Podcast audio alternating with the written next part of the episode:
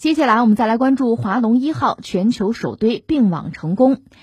十一月二十七号凌晨零点四十一分，中核集团福清核电五号机组首次并网成功。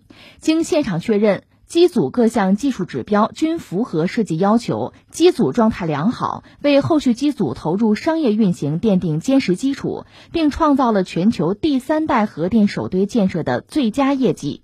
这标志着中国打破了国外核电技术垄断，正式进入核电技术先进国家行列。这对我国实现由核电大国向核电强国的跨越具有重要意义，同时也进一步增强了“一带一路”沿线国家对华龙一号的信心。哎，二零二零年剩下一个月了，这时候我们确实啊到了收获的季节。没想到哈，各种各样的好消息。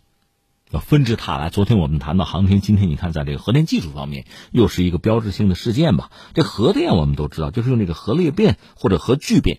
现在核聚变还实现不了吧？主要是核裂变了，释放的能量用来发电，这样一个技术就是核技术了。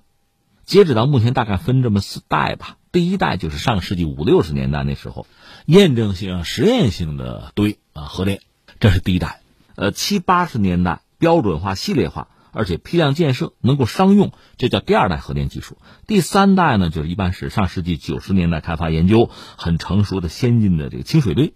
四代呢，核电技术啊，就是说正在开发中的一系列这个新核电技术吧。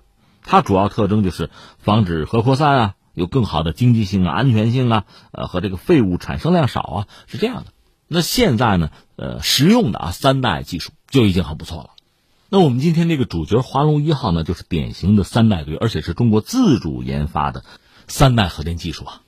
它所有核心零部件都已经实现国产，国产化率是百分之八十五以上，就是批量建设是没有问题的，而且被评价说是全球核电市场上接受度最高的三代核电机型之一。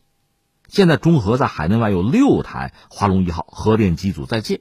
这次呢，我们这个华龙一号全球首堆是在福建，在福清啊。这个堆一共花了六十七个月，这算是如期完成了规划吧？年内并网实现了，这个建造的速度很快，而且达到的效果很好。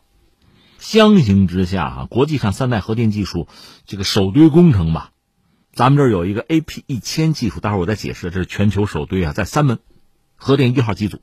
另外呢，采用。欧洲那个 EPR 技术，广东台山核电一号机组，都是脱期了，大概用了都是九年的时间，当然现在已经都商运了啊，只是你看耗时相当之长。相形之下呢，在福清，我们这个华龙一号，那建设速度是非常高的。更重要的是，华龙一号现在并网发电了吧，成功了嘛？这算是真正标志着中国是彻底打破国外的核电技术的垄断。另外，中国算是正式进入核电技术先进国家的行列，因为我们自己的技术，我们自己的堆，我们已经开始发电了。这是一个非常典型的示范，也算是广告了。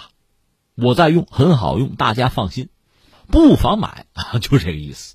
嗯，那以前我们曾经聊过这个核电什么一二三四哈，叫论代哈。但是中国核电的发展呢，以前我们聊的可能不多，今天扯两句，就中国核电发展的路径啊。说到核电呢，那最早还得是美国和苏联。美国在一九五一年，苏联是一九五四年就实现所谓原子能发电，这个被认为叫和平利用核能。因为用核能啊，一个原子弹就核裂变嘛，那个反应瞬间发生爆发呀，那就是炸弹。如果能够可控的这个核反应，让它来发电，这可以称作是和平的利用核能。实际上，作为一个国家搞核吧，它基本是两个方向，一个就是和平利用核能啊。我这个国家能源资源不足，我通过核电厂来发电，满足我的国计民生的需要。另一个方向就是搞核武器了。当然说，你要想拥有核武器，在全球范围内真正有这个资格的，那恐怕还得联合国五常，其他人呢都算黑户啊。但是你要是和平利用核能呢，这个路子相对要宽一点。我们说，在上个世纪五十年代初呢，有些国家已经开始搞核电了。到了一九五六年呢，是联合国有一个就世界第一次和平利用原子能的大会，原子能的和平利用，那确实成为一个全世界的潮流吧。那至于中国呢，在一九五五年初的时候，就确定了要发展原子能事业，确定了这样一个方针吧。另外，我们要说，当时从部门来讲，谁管这事儿呢？呃，水电部，因为水电部管电嘛，就全国电力啊，他来考虑，所以呢，就规划和平利用核能了。我们第一个核电计划叫做五八幺，就五八年一号工程。当时呢，因为和苏联关系也不错嘛，所以苏联能够提供一定的技术，我们可以考虑用他们的技术搞那个叫石墨水冷堆。当然，现在看的比较原始了，比较初期了，搞一个核电站。但是很快呢，中苏关系破裂，对方不援助了，这个五八幺呢也就停下来了。然后有一个所谓叫八二零，这是清华搞的，当时计划是一个五万千瓦的熔岩堆，是一个增值堆，但是因为技术不成熟吧，后来也就无疾而终了。再然后就到七零年了，一九七零年的春节前夕，当时周恩来总理，他有一个指示，说从长远看呢，因为他是听上海的汇报嘛，就讲华东地区啊，中国的华东啊，缺煤少油啊，怎么办？要解决能源问题，要用电，那就考虑发展核电。这样，上海又开始考虑搞核电，当时代号叫七二八。到七二年呢，这个方案从最初考虑搞那个熔岩堆，改成搞压水堆，这就比较主流了吧。到七四年的时候，从国家层面原则同意了一个三十万千瓦的压水堆核电站的方案，这个很漫长的过程。你看，一九七四年确定吧，到一九八二年把地儿定下来，在哪儿呢？浙江海盐秦山啊脚下。一九九一年，它彻底完成了，而且并网发电，这就是秦山核电站，它算是结束了中国大陆吧没有核电的历史。把这个第一放在一边，我们回过头来还说上世纪七十年代，我讲了嘛，因为水电你听着很怪异哈，水电部他们是负责搞核电，因为他们主管电力嘛。一九七七年搞了核电局，当时考虑是不是引进一个百万级的压水堆，就引进这个技术吧。当时广东和香港合作，搞了核电合营公司广东大亚湾核电站。当时确定引进的法国技术，一九七九年呢开始可行性的研究，八七年开工，九四年上半年，两台机组先后是投入商运，这是大亚湾啊。你看秦山，我们自己的技术，大亚湾是引进技术。另外还有一条线还是政策线吧。一九八三年有一个所谓叫回龙观会议，当时很多单位很多专家吧就议定了一个核能发展技术政策要点，这是我们中国的一个大方针了。当时确定是百万千瓦级的压水堆为主，走这个引进技术，并且逐渐国产化的道路。这个道理很容易理解，因为当时我们改革开放了，有条件有机会引进一些国外的先进技术。这个国外先进技术它好在哪儿呢？因为人家用的时间比较长，就经历了实践的检验吧，所以相对会比较成熟。这样我们发展自己的核电呢？它可能两个作用，一个是什么？拿过来就可以用啊，它成熟嘛，安全嘛。再一个呢，对我们发展自己的技术，它当然是借鉴和参考了。这样，在上个世纪一九八八年的时候吧，有了能源部，就统一规划电力发展啊，这就不是靠水电去考虑了啊。能源部就是专门要考虑核电了，做了相应的规划，包括在全国范围内选址，在全国范围内，你看很多地方，呃，辽宁、广东、浙江、福建。还有山东啊、江苏、江西，都有选址，而且这时候秦山二期也做了，这就到了八十年代末了吧。当时要说我们核电技术还是两条线，一个是自主，一个是引进吧。呃，考虑到国际政治因素吧，一个八十年代末我们是从加拿大引进建设，就是秦山三期，两个七十万千瓦的，这是重水堆；另外还从俄罗斯引进两台 AES 杠九幺，这是压水堆。至于我们自己呢，就是中国核动力院在秦山二期的基础之上吧，开发了百万千瓦的压水堆。我们当时那个核电技术叫 CPR 一千，在这个基础之上，中国第二代核电技术逐渐定型，而且就比较不错的成绩了。所以，一个是自主研发，一个是引进吧，这两手也是满满的。那么接着往前推，进入二十一世纪，在二零零三年，我们搞了第三代核电的国际招标。这个算是中国核电发展有非常深远的影响了。当时中标的是谁呢？是美国西屋公司，就西屋电器他们的 AP 一千，这叫先进压水堆技术。而且我们计划是要消化吸收这个 AP 一千，相应的启动一个山东海洋，一个浙江三门自主化依托项目。另外就是引进了法国的那个 EPR，这是三代核电技术，这个是在广东台山了。这两个项目是算三代核电是比较先进的了。那么从阶段上讲，这个阶段你看，我们就引进、消化、吸收吧，或者有人叫它叫引进、改进一个发展阶段，拿到了一些先进的技术和这个堆哈。当然，说是引进的过程呢，我们自主的发展也没有停。一九九七年开始呢，中国的核动力院在刚才我们说那个 CPR 一千，它是幺五七堆芯儿吧，在那个基础之上搞了幺七七堆芯儿。你看华龙一号就是幺七七堆芯儿嘛，就是这么一个概念。二零零五年之后呢，中广核在法国引进的那个百万千瓦级的那个堆型 M 三幺零基础之上，也进行自主开发，最后的成果呢就是 ACPR 一千加技术。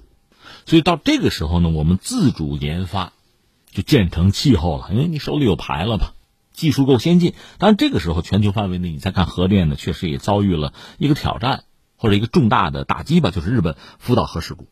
在那之后呢，全球范围内对于核电的安全，所以大家就开始有新的思考，也提出一些新的安全标准了。那在这个时候，一个是中国的中核集团搞了 ACP 一千，中广核呢搞了 ACPR 一千加，这都是满足所谓第三代核电技术的安全指标的。呃，二零一四年年底的时候，ACP 一千算通过国际原子能机构它的反应堆通用设计审查，这审查就审查一年多啊。这是中国自主三代核电技术首次面向国际同行的审查，专家的评价说，这个 ACP 一千呢，在设计安全方面是成熟可靠，满足了国际原子能机构关于先进核电技术最新设计安全要求。而这个时候，我们也在思考核电要走出去嘛，所以在二零一三年四月开始，一个是中核，一个是中广核两个集团呢，把各自的百万千瓦级的技术做了融合。这样形成中国自主知识产权、自主品牌的三代核电技术，这是我们今天说的这个主角，就是华龙一号。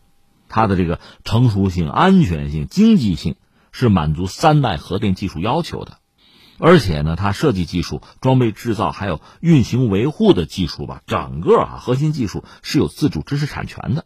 二零一四年八月通过国家总体的技术方案的审核。另外，我们还在搞别的，比如说，呃，国家科技发展规划重大专项那个大型先进的压水堆 CAP 一千四那个核电机型呢，也研发，它主要是消化吸收 AP 一千吧，也通过了国家审核，那个是放到山东的荣成去了。与此同时呢，四代核电技术就是那个高温气冷堆啊，我们在二零一二年也启动了一个示范电站工程，这个是在石岛湾，就建成啊这个高温气冷堆的电站。另外，中国原子能研究院还主持一个算是四大堆吧，就是这个钠冷快中子增值堆，这是个实验电站。二零一零年七月份达到临界吧，这个和俄罗斯是有合作的。我记得之前在节目里曾经和大家聊过，不多说了啊。最后感慨和总结两句吧，三点。第一个呢，你看通过我们聊啊，我们介绍呢，大家可能有一点感受啊，就我们在核电这个领域的发展啊，整个这个过程很不容易。一个是早期的时候，我们在技术上、在经济上，其实应该说条件比较差。那靠什么呢？一个靠科学的决策和规划。这点你看，我们航天也是这个样子，花了相对少的钱，但是这个规划很到位，一步一步往前推着走，没有大的失误，没有推倒重来。再一个，真的是靠科研人员，一个是聪明啊，一个是吃苦啊，很不容易做到今天。这是一个感慨，还有一个是什么呢？中国核电确实有自己的雄心壮志，全球范围内那么多国家吧，就搞核电呢。中国就我们自己引进的核电技术，美国的、俄罗斯的、法国或者在欧洲的，我们都引进了。我们充分的叫兼收并蓄啊，消化吸收啊，形成我们自己的特色。这个过程我们基本上完成了。其实，呃，坐高铁我们也是采用类似的一种方式吧。一期达到后来居上，叫不叫弯道超车的？反正我们在这方面啊也是有自己的心得。那另外我们还要说呢，在核技术就是和平利用核能这个领域，我们看到呃美国和欧洲三代技术呢，呃美国人有自己的标准，欧洲人提出欧洲的标准，而且双方呢基本上叫兼容吧。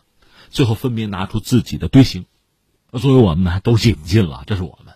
这又很像我们在这个无线通信技术上。二 G 啊，三 G 啊，四 G 啊，到这个时候，我们就要一飞冲天了。所以在五 G 的时候，我们看到中国的技术相当之好。那在核电在三代技术的时候，我们应该说已经在全球进入第一集团吧，为核电走出去打下了坚实的基础。